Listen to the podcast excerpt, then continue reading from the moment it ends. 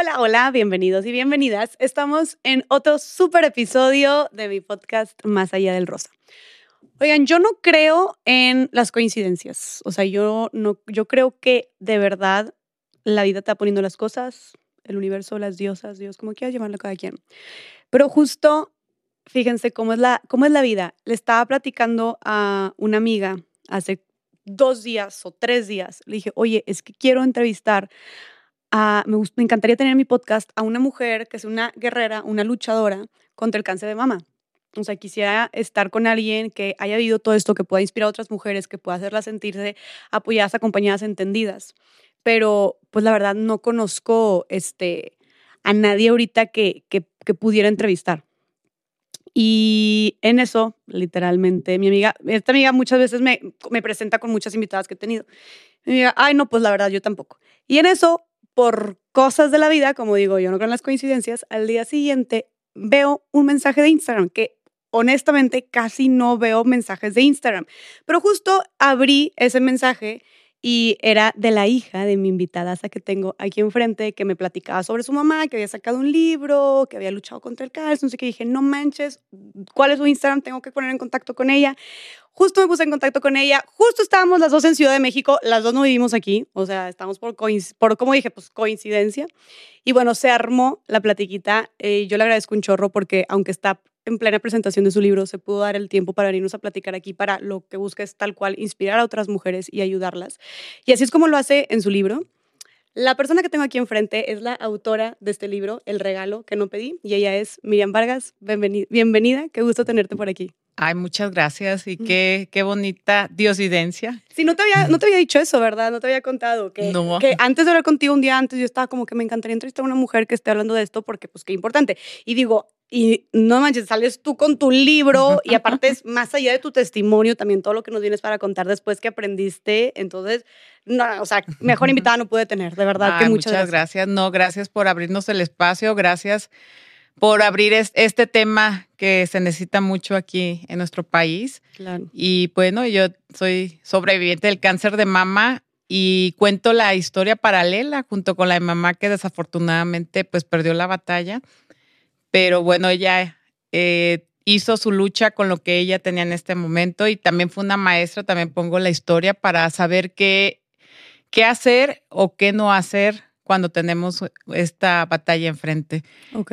El libro al final fue, quedó hecho para todo el público porque si está basada en una historia de, de sobrevivencia del cáncer, de, un, de una situación muy difícil, eh, queda para motivar a todas las mujeres que estén pasando un mal momento o también para la, que la gente no tenga que pasar por una tragedia o una situación difícil o una enfermedad como el cáncer para vivir plenos, para disfrutar la vida, para apasionarse, para valorarse y volver al amor propio. Wow. Eso todo, todo eso hablas en tu libro. Entonces podrías decir que no solamente es para este libro no solamente es para personas que hayan tenido cáncer. No, no, no, no, no, no necesitamos pasar por una enfermedad si lees el libro. Vas a encontrar muchas cosas que quise transmitir y quise también compartir todo lo aprendido. Claro. Es un libro con causa, se va al 100% al cáncer de mama, a la lucha contra el cáncer de mama. Es precioso, aparte. Ay, muchas gracias. Mm. Y ahí está todo, todo lo aprendido. También hablo mucho de la, eh, estudié programación neurolingüística, comparto y regalo ejercicios para accesar, accesar a estados positivos eh, en un día normal cuando nos sentimos down o cuando nos sentimos con el autoestima así abajo. Yo digo que la autoestima hay que trabajarlo todos los días. Claro. Entonces, comparto ejercicios para hacerlos. Están en la página web igual del regalo que no pedí. Ok. Y pues muy feliz de, de poder alentar y motivar a más personas. Me encanta, Miriam, de verdad que, que fregón que hayas podido darle tú como un sentido a todo lo que atravesaste, por todo lo que pasaste, todo lo que viviste y que pudieras plasmarlo aquí. O sea, todo lo que tú viviste y aprendiste, sufriste, entendiste, sanaste, etcétera, está en estas páginas. O sea, eso se me hace algo que no tiene precio, se me hace algo maravilloso y espectacular. Te agradezco mucho por darme este regalo. muchas gracias. Este, y, y, y, mucho valor, o sea, mucho valor lo que tiene aquí, de verdad que, este, platícanos un poquito también justo cómo, qué hay detrás de este libro, o sea, qué, cómo empieza esta experiencia tuya teniendo cáncer que luego te llevó a crear esta preciosura? Gracias. Fíjate que cuando recibo la noticia, eh, me estaba, me detecté la, pues la bolita. O sea, tú, tú, te, tú te tocaste. Me estaba bañando y sentí. Y ya me fui a hacer el estudio. La verdad que por unos a veces autoengañan. Dije, no puede ser que de tres mujeres, dos. O sea, dije, no, no, no, no, no. Entonces ese día planeé mi día. Dije, voy a hacerme un estudio que me lo hacía cada año después de lo de mamá. Y tenía todo el día planeado, como todos los días así, iba con mi música a todo volumen al estudio.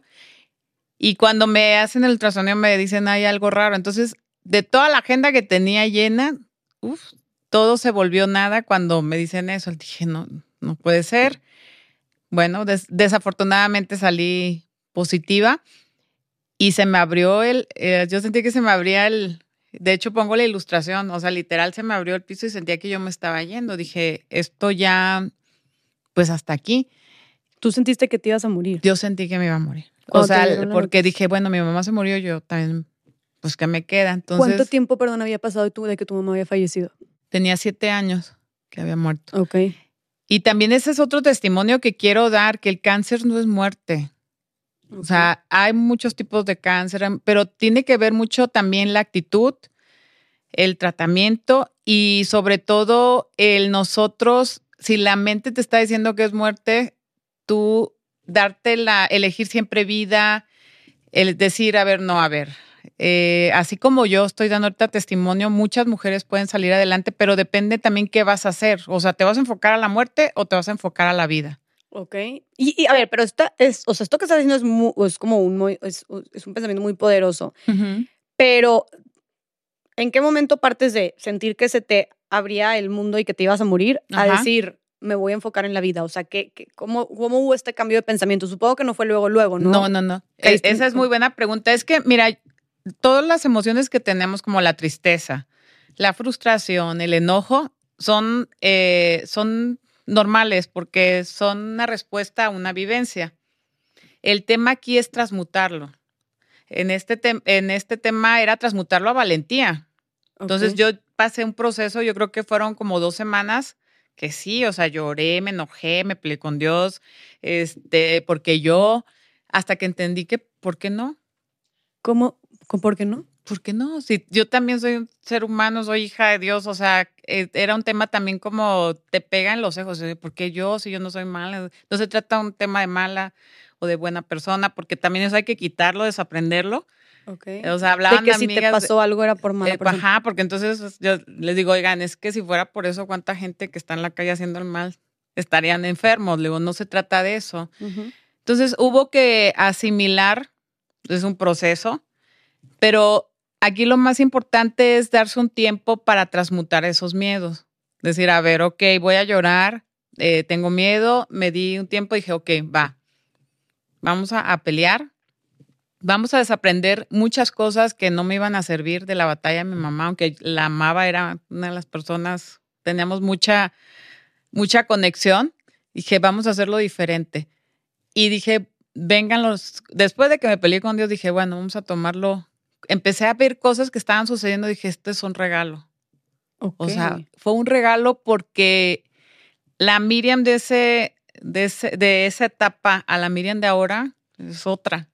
O sea, para ti, hoy por hoy puedes decir que para ti haber tenido cáncer de seno fue un regalo que te dio Dios. Totalmente. Es una cosa muy fuerte y si me lo hubieran dicho al inicio, les hubiera hecho, estás bien loco.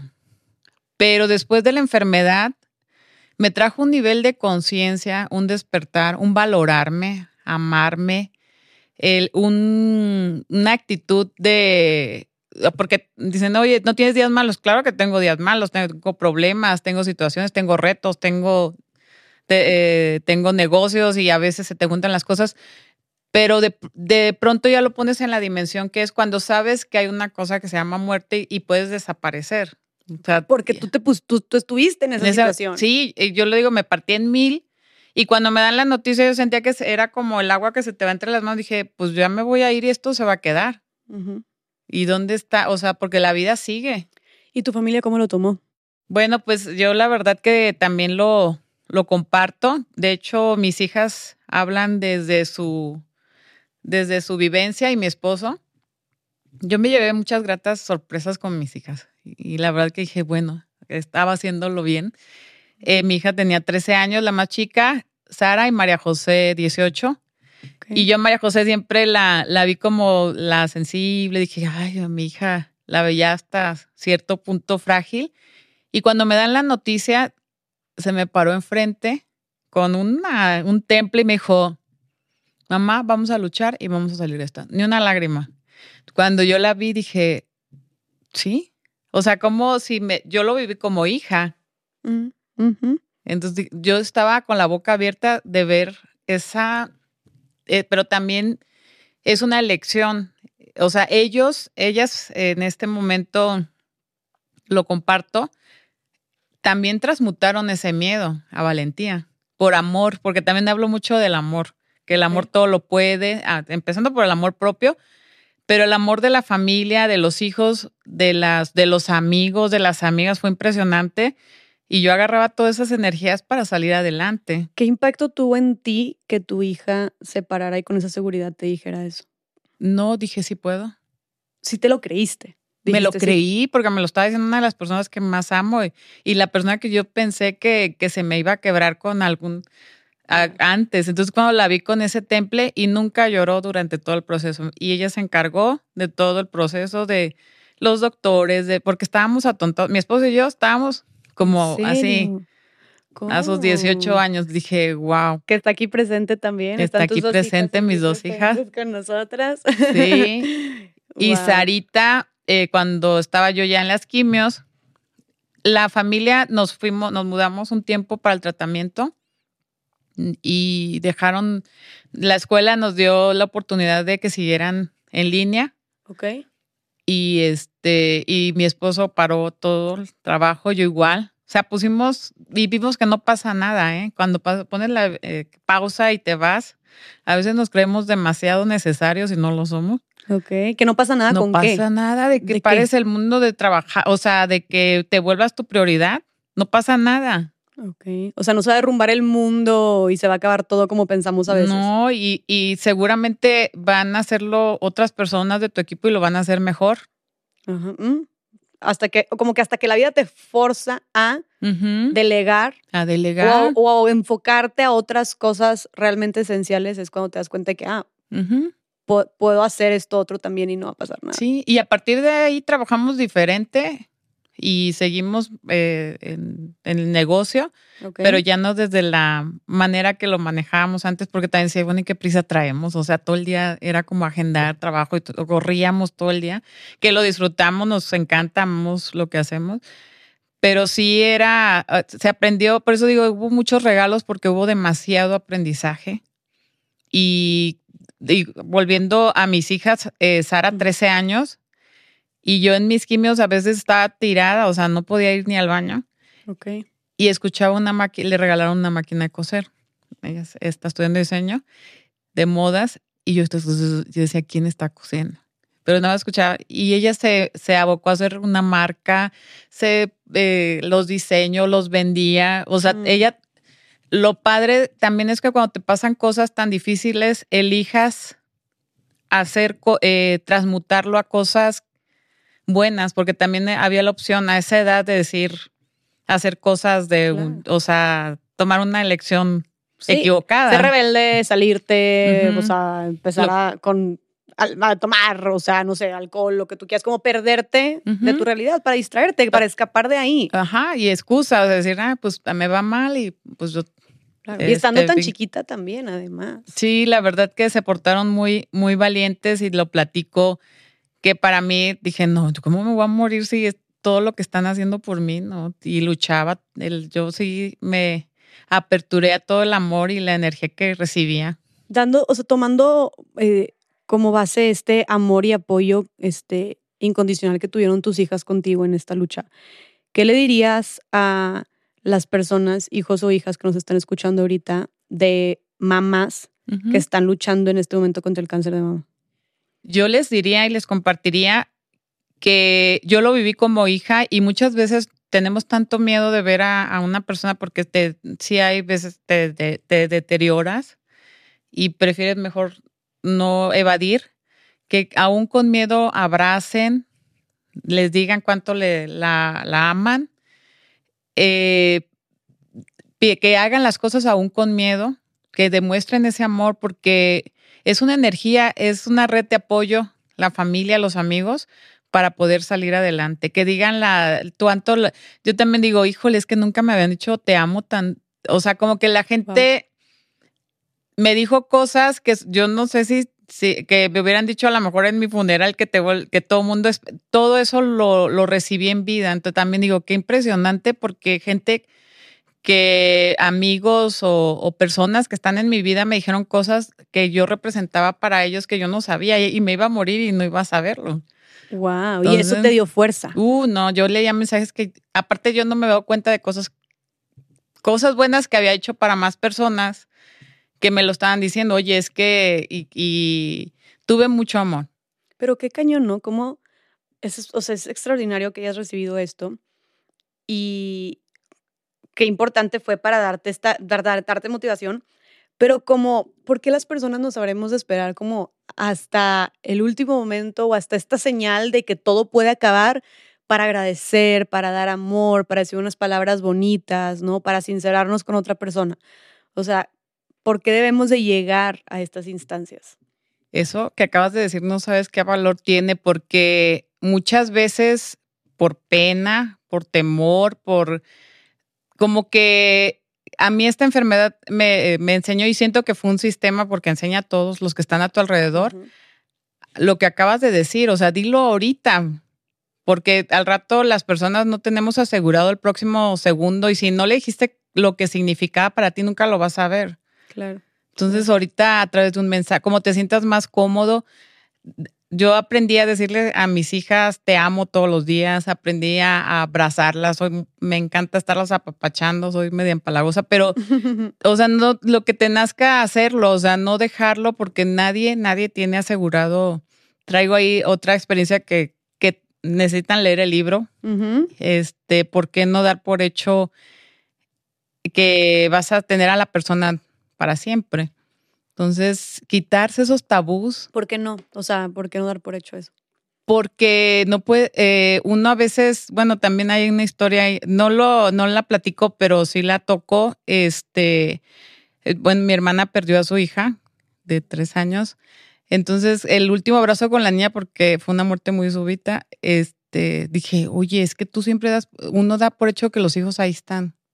Nunca me, esa experiencia fue, a partir de ahí fui una mejor mamá porque yo abrazaba a estas niñas todos los días, sentir su calor, decirles que las amo, porque uno no debe de dar, aprendí a no dar por hecho que vas a tener a la persona el siguiente minuto. Ni siquiera a los hijos. Ni siquiera a los hijos, fue muy fuerte. Que generalmente, pues, por la naturaleza, esperas que... Que sí. Que por el curso natural que, que tú te vayas antes que los hijos, pero pues hay veces que la vida nos sorprende de muchas maneras. Y por ejemplo, bueno, ahorita nos hablaste de cómo reaccionaron tus hijas.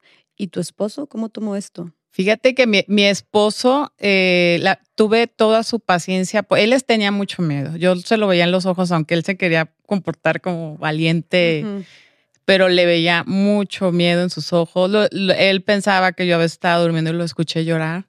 Mm. Entonces, este, es bien eh, importante el apoyo, la red de apoyo, tu, tu pareja, porque uno como mujer eh, pierde los pechos, a veces, bueno, no todos los casos, pero es, es bien importante el que tu pareja te esté diciendo que no pasa nada, el que no, no son unos pechos, o sea, lo importante es tu vida, el que estés ahí, el que eh, perderle el miedo a, a quedar con cicatrices y sobre todo darle otro sentido a, esas cicatrices. De decir, qué chingona soy. O sea, aquí estoy. Ok. Y son las cicatrices que hicieron que estés viva, finalmente. Exacto. O sea, esas cicatrices deben de ser tu recordatorio de que lo hiciste fregón. ¿Tú tienes esas cicatrices? Sí, a mí me quitaron los dos pechos. Estoy llena de cicatrices, pero yo todos los días me paro en el espejo y digo, qué chingón. Qué chingón. Sí, no, no son mis pechos de cuando tenía 18 años ni 30 años porque ya desaparecieron. Ya no los extraño, sí fue un proceso, Ok. pero ahorita el ver que estoy viva y, y los que tengo, digo, me gustan. Ok. Están ¿Cómo, llenos de cicatrices, pero me encantan. cómo fue? O sea, justo quisiera profundizar más en esto. ¿Cómo fue este proceso para ti? ¿Te avisaron que te iban a tener que, que este, mutilar los pechos? ¿Cómo lo tomaste tú al principio? ¿Cómo, cómo fue esta operación? Ujú. O sea, ¿cómo lo viviste en un inicio? Fíjate que cuando estás peleando con, con la muerte, dices, va, o sea, quítenme Lo que sea. lo que sea. Ok. O sea, no importa. Es posterior el verte mutilada, si es un proceso de, uf, o sea, es fuerte. ¿Cómo te sentiste cuando te viste por primera vez? Me sentía, este, sí me sentí triste conmigo cuando me bañaba, Ok. pero después dije, estoy viva. Y eso no tiene, o sea, soy más que unos pechos. Soy, este, mi sensualidad no son los pechos, es mi mente y como yo la quiera manejar. Este, y me empecé a encariñar con mis pechos. ¿Cómo empezaste a.? Es que, es que me- te, te lo pregunto porque creo que ha de ser un proceso difícil, ¿no? O sea, más este, cuando siento que psicológicamente hablando, todo lo que hay detrás, como este, esta importancia o atención que se le dan a los pechos femeninos, como el tema de la, la atracción y la sensualidad, etcétera, etcétera, y que es atractivo para los hombres. O sea, como que siento que eso hace que las mujeres les cueste tanto también cuando, cuando, cuando les tienen que mutilar los pechos, ¿no? Y, y han habido mujeres, o sea, yo te escucho y, y se me hace maravilloso cómo lo has, cómo lo has este, transformado tú, todo eso, pero también he leído tantas mujeres que se quedan deprimidas, que se quedan frustradas, que ya no se sienten mujeres, que incluso sus esposos las abandonan o las dejan porque ya no las consideran mujeres. Es muy fuerte todo esto, ¿no? ¿Qué, qué piensas tú de todo este tema? Sí, el tema y estadístico, hablamos, nos decían del 70% eh, de los esposos eh, terminan con sus relaciones, con sus parejas y también ayer nos lo compartían y, y también me impactó. Yo sabía, pero no sabía el porcentaje. Dije, wow. O sea, de las mujeres que están casadas y tienen cáncer de mama, el 70% de ellas, sus esposos las dejan. Ok, ok. Bueno, eh, fue un dato Es que nos dieron ayer y nos dejó. alti- Sí, No, yo me quedé así, wow. Qué tristeza. Y todo, y, pero ¿por qué crees? O sea, ¿crees que todo se reduzca a los pechos? Mira, yo creo que tenemos que trabajar tanto las que pasamos por esta enfermedad como las que no, el amor propio. Esto yo se lo digo a mis hijas, es todos los días. Todos los días es el autoestima, porque estamos expuestos a, a creencias externas de que los pechos, eh, la sensualidad, o sea que sí, pero darle su, su lugar, o sea, tú no eres los pechos No me definen. no te define un- los boobies, no te definen unas pompas, no te definen unas piernas.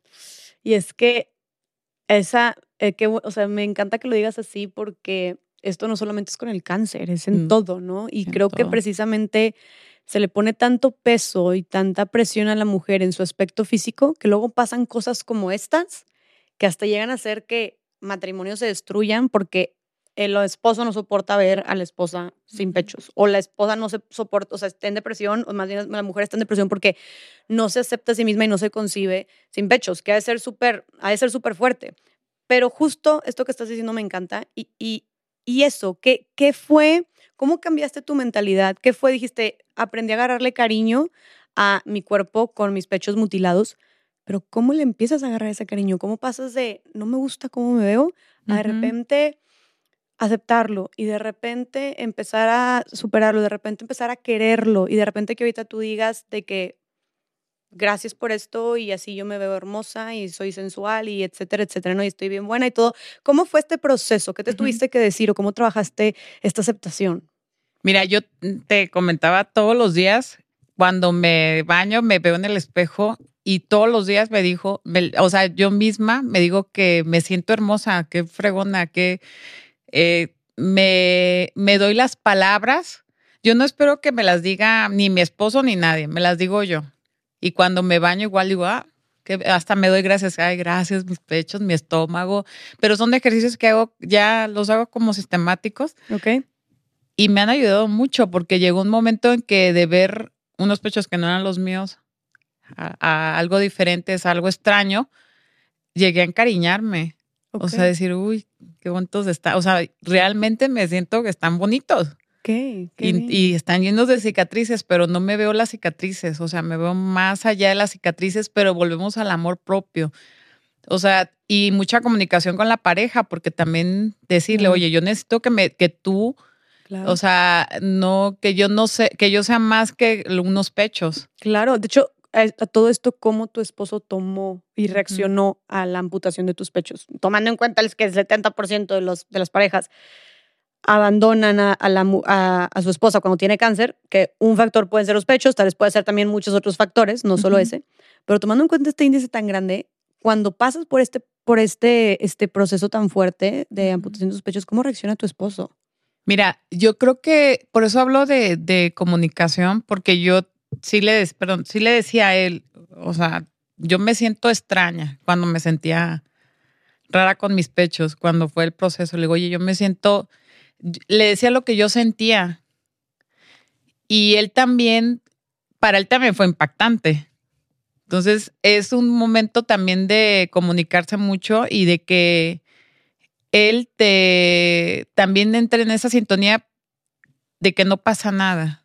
Son pechos, estás viva. Eso sí me lo decía, estás viva. Wow, qué bonito. Pero yo siento, eh, vuelvo a, uno, porque si uno se está victimizando, o sea, obviamente las emociones eh, de tristeza o de, frustración eh, son normales, son respuesta a una vivencia, pero no te puedes quedar en victimizarte por prolongado tiempo, porque no te estás valorando, no estás valorando lo que tienes, lo que en este momento es lo prioritario, que es tu vida.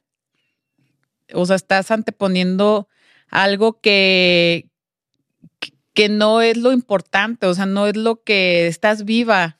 yo nada decía, estoy viva, estoy viva, o sea, ¿cuántas mujeres han perdido la batalla? Mi madre perdió la batalla. Claro, tú lo viviste súper cerquita. entonces, ¿de qué iba a servir unos pechos fregones y tú, o sea, ¿en dónde iban a estar, no? Claro, eso es lo que le dirías a las mujeres que ahorita están batallando para aceptar sus pechos. Sí, y yo siento que también por esa estadística me quedé pensando igual, dije, es que, a ver, si tú no te das esa seguridad y esa autoestima, o sea, primero te la tienes que dar tú y creértela tú para que los demás eso proyectes. Si no, o sea, estás en, el victimismo, en que pobrecita, pobrecita yo, pobre, o sea, no podemos quedarnos en, en, esa lamentación.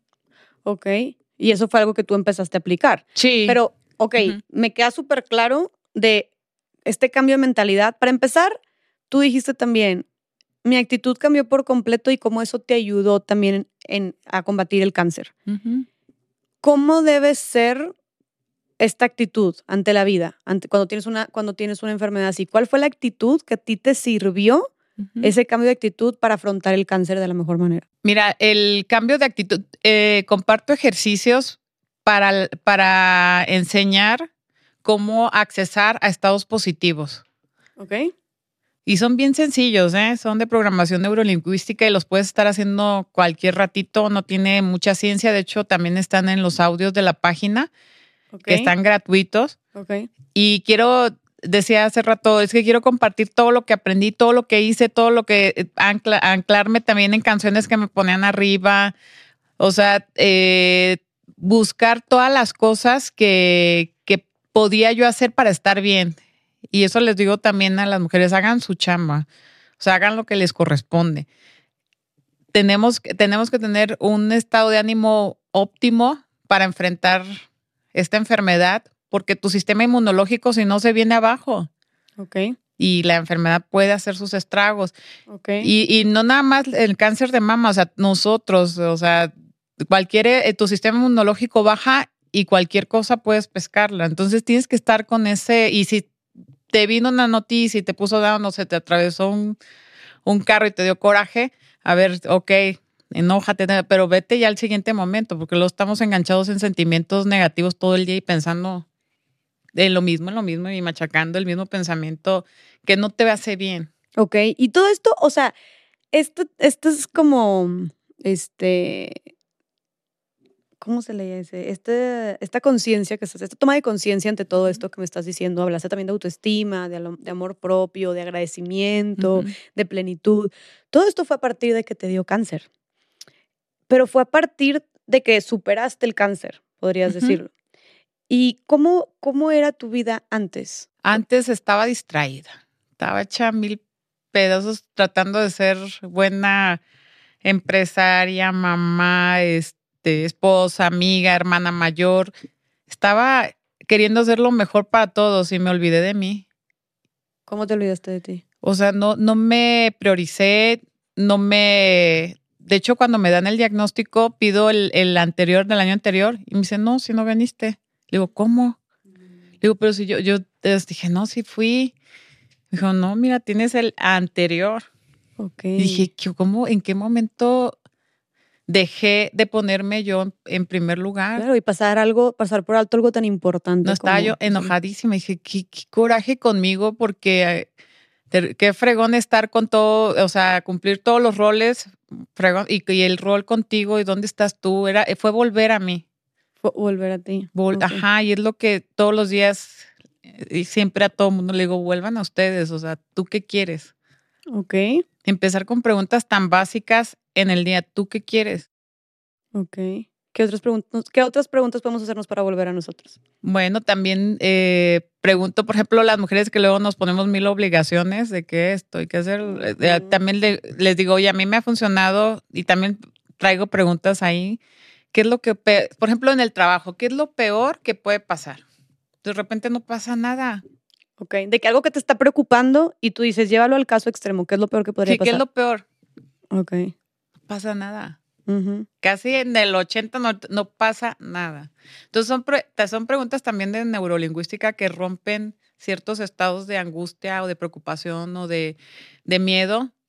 Que, por ejemplo, cuando me venía el miedo, a ver, Miriam, ¿qué te hace pensar que va a pasar eso? Ok.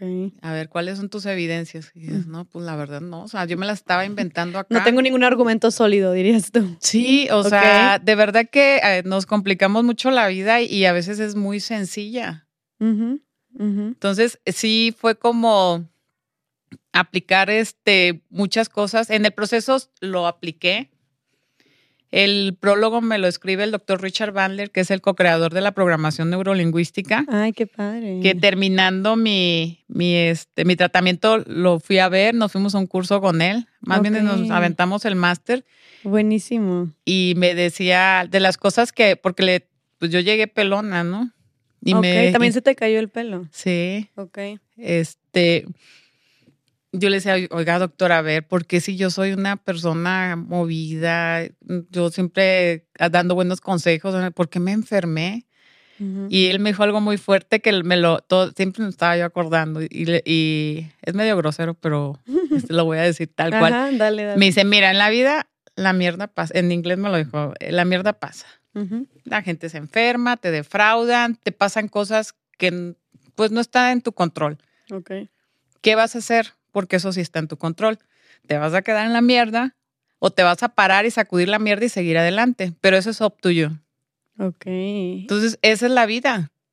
¿Y cómo, o sea, esto te lo dijo cuando tú estabas, cuando tú estabas con cáncer o ya había superado el cáncer? Eh, ya había terminado mi última quimio, pero todavía no pasaba por el estudio para ver si ya no tenía. Ok, ¿cómo fue este momento cuando te dijeron, bueno, a ver, antes de eso, toda, toda esta, entonces toda esta programación lingüística, esta toma de, esta toma de conciencia, buena actitud, trabajar más en tu amor propio, fue durante tu proceso de estar superando el cáncer. Sí. ¿Y, ¿Y, crees que fue un factor determinante para que pudieras superarlo? Sí. ¿Por qué? Porque transmuté el miedo en valentía. Ok. Y hice las cosas, y valentía no significa no tener miedo, es hacer las cosas aún con miedo. Ok. Entonces dije, voy a hacer lo que me corresponde. O sea, yo no, yo también había otra cosa que aprendí.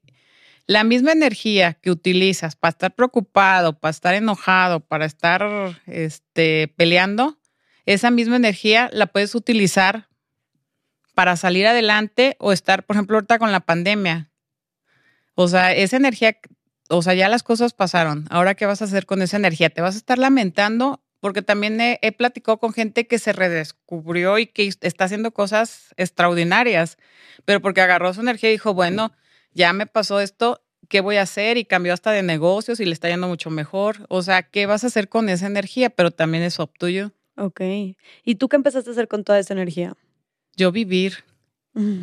No, yo vivo, me dicen, oye, es que tú vives, eh, ah, cuando voy en, en, la bicicleta, me gusta mucho la fotografía y de verdad que las fotos, todo el mundo dice, oye, ¿yo por qué no vi eso? Oye, ¿yo por qué no vi este? O sea, cosas tan, tan hermosas, le digo, oye, y o me paro, le digo, ¿ya, ¿ya olieron? Le digo, aquí huele a esto, o los pajaritos, le digo, ya escucharon aquí como tres tipos de pajaritos. O sea, te, tu sentir, yo digo que la enfermedad me puso unos lentes 3D. Ah, no manches. O sea, como estás, estás mucho más presente, se podría decir, y admiras mucho más la belleza en todas partes. Sí. Y valoro y agradezco todo. Y cuando agradeces te das cuenta que lo que tienes. ¿Ya te, ya te pusiste en primer lugar a ti? Ya. ¿Y cómo, cómo, es, cómo, es, cómo es la vida de alguien que se pone en primer lugar? O sea, ¿qué tuviste que hacer? ¿O qué haces para ponerte en primer lugar? Ay, soy muy apasionada. Yo vivo así como, luego me dicen, por ejemplo, luego se ríen de mí mis hijas porque pasa algo. Recuperé mi, mi capacidad de sorprenderme. Cuando, como, cuando eres niño, que, que un niño cuando que le la cara y digo, ah, o sea que ya de adultos te, pues te vas poniendo como filtros y ya no, ya no te emocionas, ya no brincas, veo arcoíris y lloro, o sea, me da una emoción verlos, este, me, me da emoción poder entrar al agua, me da emoción tantas cosas, o sea, la sensibilidad la tengo al, mil por ciento. Y oye, también ya estás, supongo, empezando a decir no. Ah, sí. No, hasta la persona que amo le digo no. Y a veces me, mi hermano me dice, oye, pero qué mal. Le digo, no, no soy mala onda, es que no quiero hacerlo, no me nace, o sea, no puedo o no tengo ganas. Así, tal cual, no tengo ganas de hacerlo. No, porque a veces hay, muchas personas hacen la mayoría de las cosas porque tienen que hacerlo, no porque quieren hacerlo. Sí. Y así se van por la vida, ¿no? Sí, porque nos enseñan a un deber. Sí, deber agradar, deber encajar, deber servir. Que de hecho esto creo que va ligado con lo que estabas mencionando hace ratito, que creo que tiene mucho que ver de lo que decías de, de cómo tú no estabas haciendo tu prioridad y cómo te diste cuenta de que te habías olvidado por completo de ti. Y creo que muchas mujeres nos podemos, o sea, identificar con algo así, que de repente nos, nos han dicho tanto que tenemos que siempre agradar, servir, estar ahí para los demás, que a veces nos olvidamos de nosotras y que de repente estamos con un millón de tareas por hacer y, y todo el mundo, obviamente, pero siento que especialmente a las mujeres como este estereotipo y rol de servir y agradar desde chiquitas ha sido tanto, tan fuerte en la imposición que nos llevan a escenarios como, oye, de repente te tuvo que dar cáncer para que te dieras cuenta de que te habías olvidado por completo de ti. Así es, y por eso digo, cuando lo explico, me dicen, es que cómo puedes decir que, que fue un regalo que no pediste, que es un regalo. Digo, es que al final fue un regalo que no pedí porque me quitó muchas tonterías o creencias que, que, no, que no me estaban permitiendo ser. ¿Como cuál creencia? Una de la que tú dijiste, o sea, hay que estar bien, eh, tienes que estar bien con todo el mundo y tienes que o sea, todo era como el deber, el como agradar a todo mundo menos a ti. Ok. Y ahorita, por ejemplo, eh, yo hago muchas cosas, yo ya cuando termino mis cosas de trabajo, hasta en el mismo trabajo hago como una prioridad. A ver, hoy nada más dos, tres cosas, las voy a hacer bien y van a ser como las que más van a impactar, pero ya no me, ya no estoy, sé delegar, porque antes también el ego es cañón y dices, no sé, yo soy la fregona aquí porque voy a delegar. Nadie lo va a hacer mejor que yo. Eso pasa un chorro. entonces cuando te enfermas dices, oye, la gente hace mejor las cosas que tú. Sí, te sorprende, ¿no? Sí. y porque no, si hubiera dejado que alguien hiciera esto hace no sé cuánto tiempo, quién sabe de dónde estarías ahorita también. Exacto, exacto, porque también de repente me di cuenta que trabajo menos y, y, estoy avanzando más. Trabajas menos y estás avanzando más. Ok. Eso, sí, porque creo que, o sea, estás trabajando de una manera más inteligente. Exacto.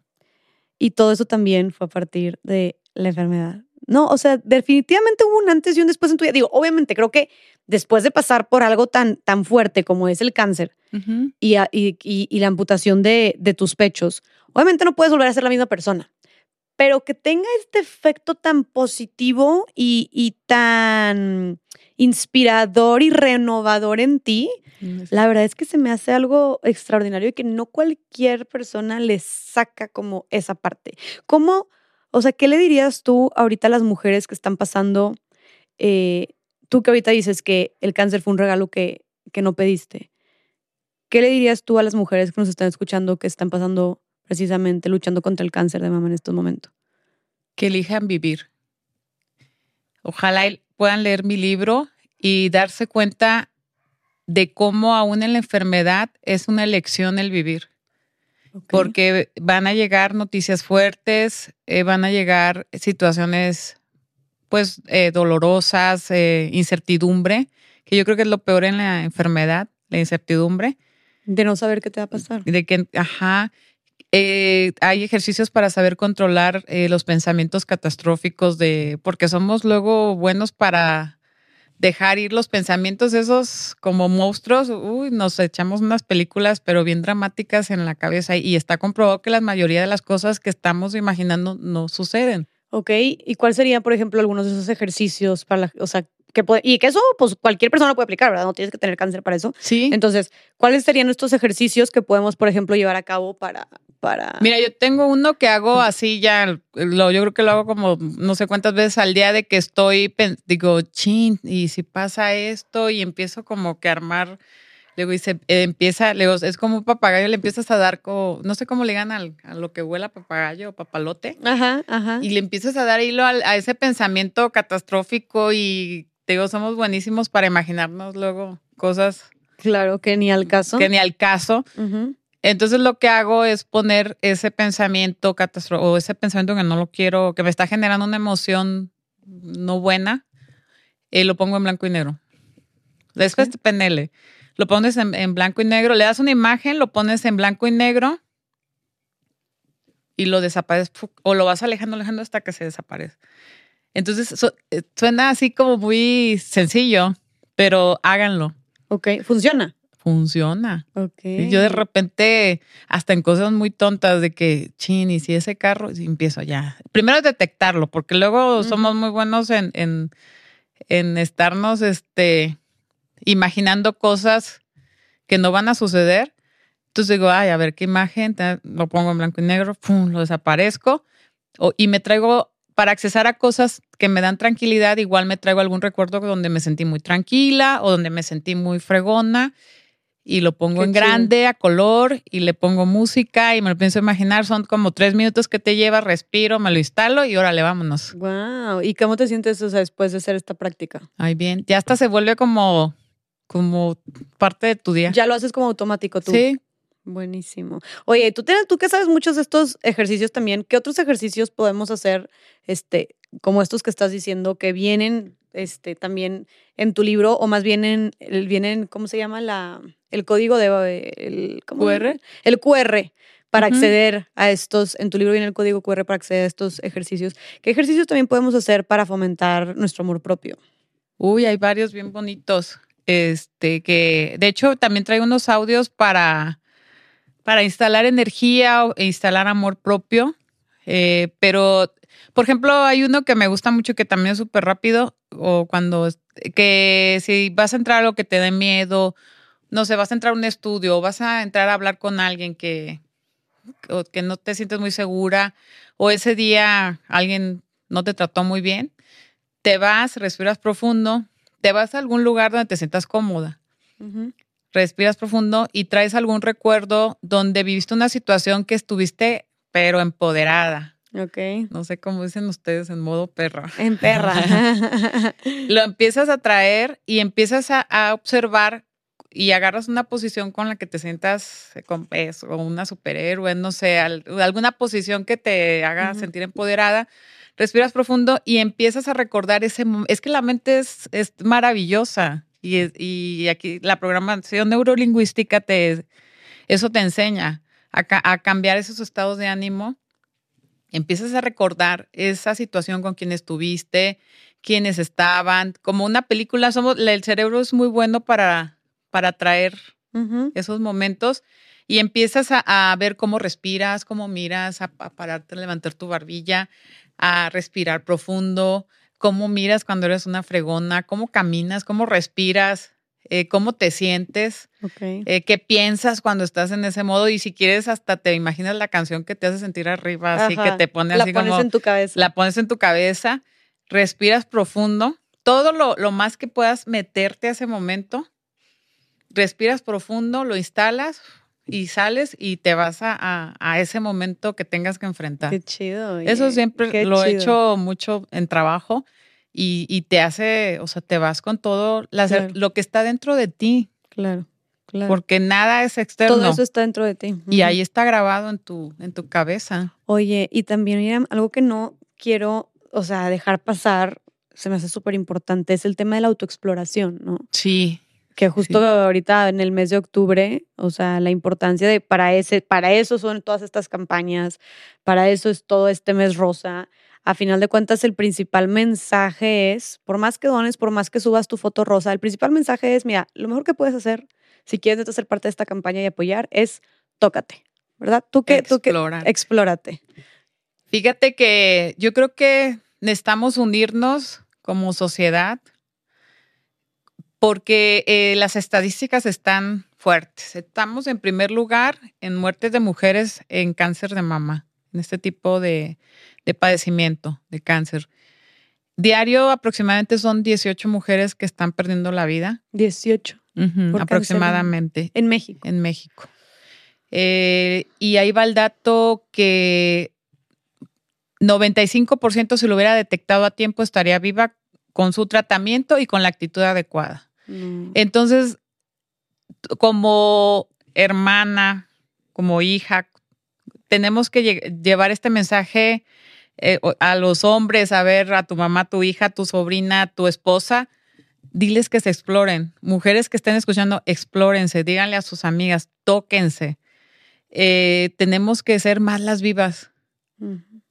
Tenemos que ser eh, más las que estemos dando este testimonio de vida. Claro, y que a ver, o sea, explorarse es muy sencillo. Sí. O sea, es nada más date el tiempo que es una vez al mes, te recomiendan no explorarte. Sí, una vez al mes y en tu baño, cuando estés este, con tu jabón, ahí hay muchos tutoriales, hay muchos videos, o sea, ahí, está la información, hay que actuar. Claro. Ah. Y actuar como, ah, para hacerlo y actuar como sociedad. Claro, o sea, no es un mensaje a las mujeres de que se exploren y los hombres que nos escuchan que si tienen mujeres cercanas que les digan que les importan, que, que, les digan que se exploren, mujeres explorarnos e invitar a nuestras amigas, así casi casi que en el grupo de WhatsApp de, oye, ya te explora, ya se exploraron, a ver, quién vayan, vayan poniendo, o hacer hasta todas, en tal fecha nos vamos a autoexplorar para, no sé, hasta hacerlo de esta manera con las, las mujeres de tu familia, con tu hermana, no estar ahí al pendiente, porque es impactante esa, esa, cifra. Yo no tenía idea de que el 95% de las muertes por cáncer de mama se pudieron prevenir si se hubieran detectado a tiempo. Sí. ¿Tú, tú, tú por ejemplo, pues, lo, detectaron a tiempo? Sí, el mío fue a tiempo. Fue entrando a etapa 2 porque te, te repito, de lo de se me olvidó un año y por eso estaba yo tan tan enojada conmigo de, no haberme explorado ah. hacerme el estudio un día. O sea, tú por un, un año no fuiste porque estabas con muchas otras cosas ocupadas que decías que tú no eras tu prioridad. Y si hubiera sido ese año, tal vez lo hubieras detectado antes. Ah, sí, en etapa uno, yo estaba entrando a dos. Dije, no, no me daba golpes en la pared. Dije, ¿qué, qué pasó conmigo? Entonces, por eso sí reitero eh, el regresar a ti. El regresar. Y a ver, una, o sea, esta parte de hacerte tu prioridad, justo lo que estás diciendo, y dedicarte este tiempo, es ver por ti, por tu bienestar y por tu salud también. Parte de, cuando hablamos de amor propio, de autocuidado, pues eh, aquí entra el explorarnos, o sea, aquí entra el checarnos. O sea, estás, no manches, estás viendo por tu vida. Y tú detectaste tu cáncer aparte porque te tocaste. Sí. O sea, porque estabas en la regadera, ¿lo estabas haciendo conscientemente o nada más coincidió que estabas tallándote, tocándote y, te diste cuenta que hay una bolita ahí? no, sí, me lo sí me tocaba, sí me, me exploraba. Ah, pues porque tenías lo del antecedente también de tu mamá. Sí, sí, y ahí fue donde sentí. Y sí fue, pero fue muy a tiempo. ¿Qué, qué, cuál fue la diferencia entre la historia de tu mamá y la tuya que hizo que pues, tú estés con vida ahorita y que tu mamá haya que desgraciadamente tenido, o sea, perdido la batalla contra el cáncer? Mira, mi mamá se lo detectó en etapa tardía y mi mami hizo las cosas como ella pensó que era lo mejor con sus creencias, con su cultura, con su forma de pensar. Y sí cayó en estados de depresión muy largos. Este, nosotros ya no sabíamos qué hacer para que estuviera contenta. Eh, por eso repito, tenemos que poner nuestra parte en la actitud, en accesar a estados, aún con que nos estemos sintiendo con incertidumbre, con miedo, por eso comparto ejercicios, digo cómo lo hice. Hay que eh, bailar, cantar, escuchar música, todo lo que te haga sentir bien para que tú estés luchando y tu sistema inmunológico esté fuerte para enfrentar esa, esa, e, esa batalla. Y siempre con, con amor a la vida, con valentía, con todas las ganas. Hay un ejercicio, hay un capítulo que también fue con el doctor Richard Bandler, que me dice, oye, ¿tú qué sueño? ¿Qué, ¿Cuál es tu sueño? ¿Por qué quieres vivir? Digo, no, pues yo quiero vivir porque quiero, pues que quiero, no, a ver, dime algo que te mueva, que digas, vas a llegar a ese momento. Específicamente, no hables en... Y, me, y se me vino, lo comparto ahí, digo, no, pues quiero estar en la boda de mi nieto. Me dijo, ok, ¿de quién es el nieto? Le digo, pues no sé por qué, se me vino Sara, que es la más chica, ¿ok? Y va a ser nieto, sí. ¿Y cómo te ves? Y ya le digo, no, pues me veo viejita y bailando. Y si vas a pagar la boda, le digo, sí, sí voy a pagar la boda. Ok, entonces anclate en ese momento y allá te quiero. Dice, vas a vivir y vas a estar en ese momento. Entonces, tu sueño tiene que ser más fuerte que tu enfermedad. Tiene que ser lo más valioso para que puedas luchar y te pueda dar todas las herramientas para llegar a él. Claro. ¿Y tú crees que este, bajo tu experiencia, tu testimonio, crees que tu actitud positiva ante la enfermedad sí tuvo que, sí tuvo que ver en que pudiera superar el cáncer? Totalmente. Si yo me tiraba al drama y a llorar y en, la depresión, mi sistema inmunológico se iba a venir abajo. Esa enfermedad espera esos momentos y dije, no, yo voy a hacer lo que me corresponde. O sea, tengo que hacer mi chamba. Y más desgraciadamente teniendo el antecedente de tu mami. Sí, sí, sí. Y pensar, aunque la mente te diga, no, cáncer, muerte, no, tú tienes que elegir la vida. Y esa energía que se vaya a la vida. ¿Y cómo le dirías a las personas que nos están escuchando que tienen cáncer? Ahorita tú les dijiste, elijan la vida. Pero, ¿cómo se ve en el día a día de las personas elegir la vida? Te levantas y, ok, ¿cómo elijo la vida el día de hoy? ¿Qué, qué vas a hacer? Mira, elegir la vida quiere decir por ejemplo, ahorita te puse un ejemplo donde quiero estar. O sea, tienes que tener un sueño, tienes que saber por qué quieres vivir, para qué quieres vivir. Tienes que tener, si te, si hubo un momento que te puso triste o te angustió una noticia o, un estudio, porque esta enfermedad es así, o sea, de repente vas muy bien y de repente te dicen algo que te pone mal, vivirlo, porque es una respuesta a algo que está pasando. Hasta ahí vamos. Ahora, ¿qué vas a hacer? Tienes que transmutar esa emoción en algo, en alegría, en algo positivo, en algo que te motive. Hay que eh, dignificar la enfermedad, porque también hay una parte bien importante cuando vemos que también ahí, ahí lo comparto. Luego, Jessy, la, no te hace sentir mal la enfermedad, te hace sentir mal la gente que a veces no tenemos el rapor o la sensibilidad y no es porque sea, la gente sea mala, a veces viene de tu familia, tus amigos, que no saben qué decir cuando te ven en, pues, con sin cabello o te ven muy mal. Y te van y te platican que Julano ya tuvo, que Julana ya tuvo, o sea, dices, ¿y, yo para qué quiero saber eso ahorita? Entonces, si vas a visitar a un enfermo o estás acompañando a un enfermo, es bien importante lo que va a salir de tu boca. Hay un capítulo que dice de palabras que matan. A veces no me hacía sentir mal la enfermedad, me hacía sentir o sea, imprudencias a veces que ya ahorita también enseño cómo bajarle el volumen a esas voces, porque de repente me tocó al lado del avión un muchacho y me vio, me, vio sin cabello, me vio pelona y me dice, ay, está estoy enferma. sí.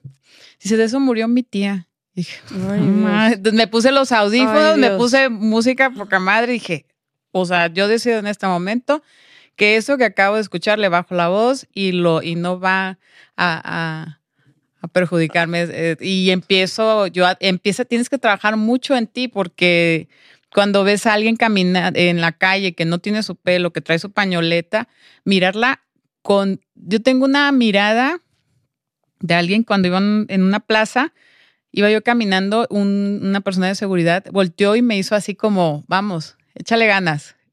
Y me hizo sentir así como, ah, esa es la mirada que me gusta. Ok. Y también lo platico porque también hay miradas que te hacen sentir miserables. ¿O como qué tipo de miradas? Cuando quedo este, sin cabello ese día que me rasuro, viajo y eh, viajé con María José y estaba en el, en el aeropuerto y iba yo caminando ya sin pelo y toda la gente, o sea, yo, yo sentía que iba pasando así una pasarela y, y la gente me volteaba así como, pobrecita, como- me hicieron sentir miserable. O sea, de por sí yo estaba como, dije, a ver, voy a trabajar en mí. Este, igual me veía, y luego hasta me veía yo, me veía bonita, pelona, yo me decía, ay, que se me siento original, pero no fue la enfermedad lo que me hizo sentir mal, me hizo sentir mal. O sea, también digo, cuando mires a alguien, cómo me lo mires o qué le tienes que decir. Y tampoco se trata de fingir, sino se trata de algo que esté conectado con tu corazón. O sea, como evitar todos estos comentarios o miradas como de lástima, ¿no? Siento que es lo que menos necesitas para ti, Sí, dignificar la enfermedad. dignificar la enfermedad. Pero uno tiene que empezar a dignificarlo. Claro, o sea, si tú, si tú, como dices tú, si tú solita te avientas y te rindes, no estás significando la enfermedad. No. Y no puedes pedir que alguien más, o sea, si tú solita, y a ver, yo lo puedo decir muy fácil, pero ha de ser muy difícil, Sí, sí, sí, obviamente, sí. y yo no he estado nunca en esa Ujú. situación, pero lo que voy es que pues si tú solita te sientes lástima o te tiras, pues va a ser muy difícil que la demás gente no lo haga. ¿Qué piensas tú? Sí, tú totalmente, esa porque la gente percibe tu actitud Ok. y percibe si tú estás abajo, si te sientes miserable o si te sientes... Yo ese día me sentía miserable porque ese día acababa de perder el pelo. Wow. Entonces... y la eh, gente te hizo sentir más miserable. Sí, me, no, estaba yo, pero pobre María José, porque me le puse en el... eh, a llorar en, en el aeropuerto como una niña. O sea, pasa uno procesos muy fuertes. ¿Y qué crees que de todo haya sido lo más, de todo lo que pasaste al tener esta enfermedad del, de cáncer de mama, qué fue lo más difícil que tuviste que vivir? Fíjate que lo más difícil, eh, tuve un acompañamiento de una persona que vio lo mismo y cuando la conocí, que me ayudó a ir con el doctor que me trató, eh, me dijo, este es el momento más difícil. Y yo la volteé a ver, dije, ¿cómo me vas a decir eso si vienen las quimios, viene una cirugía? O sea, yo ya viviendo, no, yo estaba hecha trizas, ¿no? Ok. Y cuando pasó la enfermedad dije, sí, fue lo más difícil. O sea, tenía toda la razón, porque te digo que suponemos o imaginamos cosas, algunas pasaron, pero otras no pasaron. O sea, lo más difícil es, La incertidumbre. ah, eso fue lo más difícil que tú Ujú. dices, ok. Como que no sabes, no saber y estar a la expectativa de, y además, bueno, además porque con las estadísticas que tenemos de la enfermedad y, por ejemplo, lo que había pasado con tu mamá, pues es que también está cañón, no, pues no imaginarte el escenario Sí. más catastrófico, ¿no? Sí, totalmente. Entonces, eso fue lo más difícil para ti, la incertidumbre. Yo creo que sí, o sea, porque eh, obvio, la, la parte de, de, sí fue la incertidumbre, porque no sabe, o sea, ir a los estudios, saber qué, en qué esta etapa estaba, qué venía, cómo eran las quimios, si me iba a doler, no me iba a doler, este, todo lo, el doctor igual algo, un dato bien importante me dijo, a ver, Miriam, te, ¿quieres información de tu enfermedad? Aquí están las dos páginas oficiales. No estés buscando en Mm. internet porque vas a encontrar mucha basura. Y lo único que va a pasar es que te vas a contaminar de esa basura y no vamos a avanzar. Y te vas a estresar más y te vas a poner más paranoica, claro. Pues si cuando Claro. queremos buscar un chorro de remedios en Google y nada más todo es el peor escenario, ¿verdad? Entonces también, te- también sugieres eso, ¿no? Sí, e ir a la información, pues tenemos mucha, mucha información que es mentira, o sea, en, en el internet. Entonces estás enferma con una situación así, te pones a buscar en páginas no oficiales, vas a encontrar cosas terribles. Entonces, Claro. ¿para qué las necesitas? Oye, Miriam, a mí también mencionas como esta, esta, este cambio, transformación que hubo internamente en ti después de tu enfermedad. Pero ¿qué tal el cambio o hubo algún cambio en tu relación con tu familia? Por ejemplo, con tus hijas, con tu esposo, ya que superaste el cáncer o incluso dentro de este proceso, ¿hubo algún cambio en su relación? Sí, ya. aquí me, me decían que me volví ya menos aprensiva, porque era así como tú, todo, todo era como más, este, era demasiado exigente conmigo y con los demás. Ok. O sea, no solo contigo, también con las demás personas. Sí, Ok. Te- como que te relajaste más. sí, Te totalmente. liberaste. Totalmente. ¿Y con tu esposo? con mi esposo igual ha sido como más, es que como pasar esta batalla juntos, o sea, sí fue como volvernos muy amigos, como eh, él fue muy paciente en mi enfermedad, él estuvo muy pegado, este, me cuidó, me bañó, me, él, él quería nada más atenderme para igual la comida que necesitaba, este, fue muy, muy paciente. La verdad que le tengo un infinito agradecimiento por esa, ese acompañamiento amoroso que hizo. Te digo, yo le veía sus ojos, yo veía miedo, pero él te- delante de mí se quería, se, me, me- él siempre, de repente veía estudios y me dice, ¿por qué los leo si tú no sabes interpretar estudios? ¿Para qué te angustias? Entonces decía, pues sí es cierto, ¿verdad? Porque yo veía cosas ahí que dije, ay, a lo mejor ya te empiezas, te digo, tienes que trabajar mucho el no dejar la mente ir a, a pensamientos catastróficos. Ok. 100%. Esto, O sea, como que esta 100%. incertidumbre te lleva a pensamientos catastróficos. y- Porque tendemos como a irnos más a lo, a lo más terrible, ¿no? Al Sí. peor escenario. Al peor escenario y, y, y ¿de qué sirve? Sí. No. ¿de qué sirve de nada más bajonearte? Y como dices tú, hasta el sistema inmunológico se ve ahí afectado. Y también qué bueno que reconozcas, o sea, tanto a tu esposo como a tus hijas, porque siento que cuando hablamos de, de enfermedades como el cáncer, obviamente, pues la, la persona que lo está sufriendo, este, la persona enferma, en este caso las mujeres, pues son, o sea, es de las que se habla y las que dices, oye, qué valiente, qué resiliente, échale ganas. Pero también la familia alrededor está, está pasando por un duelo, ¿no? Y es un proceso difícil también para toda la familia. Entonces, Totalmente. O sea, pues sí, como casi siempre es esta palmada a las personas, pero la familia también ha de ser muy difícil. Sí, esta batalla fue un- en equipo, Buen equipo. fue en equipo. Siempre decimos que somos un equipo. Fue un equipo, igual mi hermana, eh, eh, fue tenerlos y te repito, yo los veía de repente con sus miedos, pero estaban ahí conmigo, ese apapacho, ese abrazo. Cuento de una sobrinita que tenía, estaba chiquita y de repente yo, eh, pues con mis quimios, eh, durmiendo y pues no me daba cuenta y, y amanecía yo llena de estampitas de corazones en toda la Mm. cara. Entonces, o sea, ella no, ya no sabía qué hacer para darme ese amor. Ay, no, qué hermosa. Sí, te- Cada quien a su manera. Sí, sí, sí, de repente me sentía así como apenas abría yo el ojo y, y ella dándome besitos en la mano. O sea, tuve mucho amor de parte de mi familia, de mis hijas, de mi esposo, de mis sobrinos. Hubo sobrinos que ah, dejaron de, hicieron su, su, de dejar de comer algo hasta que mi tía eh, se esté bien, que pase la enfermedad. eh, O, o sea, hubo muchas muestras de amor que de verdad lo digo, necesito salir, a, necesito estar viva. O sea, hay muchas muestras de amor. Entonces yo los invito a los que están acompañando, expresen todo su amor. Es gasolina para las mujeres que están ahorita en la batalla. Wow. Wow, wow, wow. Y tú desde primera persona y, y aparte teniéndote aquí, ya habiendo sido este, luchadora ganadora, vencedora del cáncer, es, son palabras muy valiosas y que creo que todos tenemos que, que ponerle atención. ¿Y qué se siente decir, Miriam? ¿Qué se siente decir vencí al cáncer? Estoy aquí, estoy viva. Me siento chingona. Eso. Sí. wow, eres una chingona. Ay, gracias. Eres una chingona y me da Gracias. mucho gusto que lo digas, o sea, estar aquí escuchándote decir esto con tu libro. Sí, sí, sí. Que Qué los fuerte. invito a todos a, a leerlo, a seguir las redes sociales, el regalo que no pedí. Claro. y que descubran sus regalos. De verdad que están en este momento llenos de regalos y que se den cuenta que los tienen. Me encanta. Antes de, de- de despedirnos, porque yo sé que tienes hecho otro evento para, para presentar tu libro, Gracias. yo quisiera nada más que nos dijeras, este, como dicen, cuando pasas tal vez una, una gran batalla, una gran lucha, este, y, y puedes haber salido ganadora, como en tu caso, sigues teniendo estas cicatrices, ¿no? Y tú tienes estas cicatrices.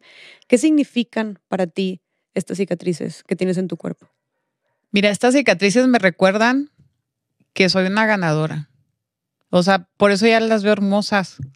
O sea, siento que me recuerdan, eh, tengo igual la cicatriz del catéter y a veces estoy así, cuando- la veo digo, ah, y, y me recuerdan que estoy viva. O sea, que estoy ahí en el gimnasio y de repente la veo por el espejo y ah, o sea, es como un recordatorio, ella estás viva. O sea, ya no tienen e, ese, e, ese significado de bonito, de que, en el caso de los pechos sensualidad, no tienen un significado que me, es para recordarme que estoy viva. Wow. Qué padre lo digas así porque espero que las mujeres que tal vez tengan estas cicatrices y todavía estén trabajando ha de ser un proceso difícil en aceptarlas, tal vez puedan tomar también como referencia esto que nos estás diciendo. Sí, es, es darle un, un, nuevo significado y eso depende de cada persona. Me fascina. Miriam, por favor, dinos dónde podemos encontrar. Ya digo, ya nos dijiste tu libro, pero para volver a poner las redes, tus redes personales también. ¿Dónde podemos, se lo podemos pedir en internet o también en, qué librerías, etcétera, etcétera? Sí, mira, está en la página web del regalo que no pedí y está en Amazon. Y se va todo a la causa para que sigamos más mujeres vivas y todo lo que se pueda hacer. Es, estamos apoyando ya fundaciones, está CIMA, Comezama, okay. y estamos, Comezama Grupa 30, y estamos ahorita eh, viendo más fundaciones en otros estados para seguir ayudando lo más posible y pido que nos unamos, que seamos más, que se venda mucho el libro, que les llegue estas palabras a todos, a las que están luchando, que siempre digo, vayan por más. Y en la vida hay que ir por todos los días, digo, vamos por más, vamos por más entonces, y a vivir. A vivir. Elegir vivir. Como Elegir vivir todos los días. Me parece excelente, Miriam. Muchísimas gracias de verdad por también este regalazo que me diste y que le diste al mundo. A, no solamente a las mujeres este, que están atravesando por esta lucha, sino a todas las personas, porque a todo mundo le puede servir. Me gusta que dices que este, justo para las personas que quieran saber más sobre la historia de Miriam, que en una horita no pudimos abarcar obviamente todo, pero Aquí no solamente está su testimonio, que esto puede inspirar a muchas mujeres, que se lo puedan dar a una mujer que tal vez esté atravesando por este, la lucha contra el cáncer o ya la haya atravesado o incluso no tiene que ser alguien que lo esté atravesando, cualquier persona. Aquí está el testimonio de Miriam, pero no solamente el testimonio, sino lo más importante es que fue todo lo que aprendió de haber pasado por una enfermedad tan fuerte como el cáncer, haber este, tenido que mutilar sus pechos, haber atravesado esto con, todos, con toda su familia, que ya había pasado esto su mamá, porque también está la historia de tu mamá, este, que desgraciadamente perdió la batalla y que ahorita esté aquí con nosotros sentada platicándonos y haber escrito este libro, todos los aprendizajes que tuvo y cómo le dio la vuelta a la situación y tomó la mejor actitud que pudo tomar y que eso fue un factor determinante para que ella pueda estar aquí esa actitud la podemos aplicar no solamente si tenemos cáncer, sino también en la vida en general. Que nos esté dando todos estos aprendizajes y cómo aprendió a ser agradecida, a ser plena, a elegirse, a decir que no, a ponerse en primer lugar, a cultivar su amor propio, a cultivar su autoestima. A partiendo de toda esta experiencia, todo el mundo deberíamos de leer este libro, ¿no? Y más aún cuando todo lo que se recauda es donado a mujeres que están luchando por el cáncer de mama. Si quieres saber cómo ayudar en este mes rosa, octubre. Esta yo creo que es una de las mejores opciones para hacerlo, ¿no? Dejamos aquí las redes sociales, dejamos la página web para que vayan a pedir su libro y aparte se empapen de todo este buen aprendizaje y conocimiento, porque hasta los ejercicios para tener neurolingüísticos, para autoestima, agradecimiento, pensamientos catastróficos tienen, ¿no? O sea, ¿qué más? Entonces, bueno, muchísimas gracias, Miriam, por estar aquí. Te deseo que sigas brillando, que sigas aplicando todos estos aprendizajes y conocimientos que te hicieron ser la mujer que eres ahorita, que te hicieron también vencer en parte, claro, el cáncer de mama. Eres una guerrera y me encanta tener, conocer mujeres guerreras como tú. Tenemos aquí en, el, en este podcast, tenemos a pura mujer guerrera, chingona, como dijiste tú, y te agradezco por abrir tu corazón y compartirnos todo esto a todas las personas que están escuchando. Muchas gracias, Jessy. Muchas, y tú ve por más, sigue ayudando a tanta gente como lo estás haciendo. Feliz. la, la, el mundo te necesita. Sigue haciendo eh, tu trabajo como lo haces y de verdad que, que vas a seguir ayudando igual mucha gente. Gracias también. No, y con mujeres tan inspiradoras como tú, ¿cómo no? ¿no? El mundo nos necesita. Entonces, pues bueno, eh, platíquenos eh, qué, qué, qué, opinan, qué piensan, si han, eh, coméntanos si también conocen a una mujer que haya atravesado por algo por el estilo, alguien cercano a ustedes o ustedes, cómo lo vivieron, qué les sirvió a ustedes. O sea, lo padre de esto es, una, es hacer una comunidad donde también entre nosotras y nosotros nos estemos apoyando. Entonces, si hay alguna otra cosa que les haya servido o hayan visto que algún conocido le haya servido, coméntenlo, compártanlo todo puede sumar. Y pues bueno, gracias por estar aquí. También Gracias. este, eh, comenten ahí este, qué, qué, opinan también del testimonio de Miriam, un, un mensaje de amor y de gratitud por esto. Los vamos a estar leyendo y pues bueno, muchas gracias por estar aquí y nos vemos en el siguiente episodio de Más allá del Rosa. Bye.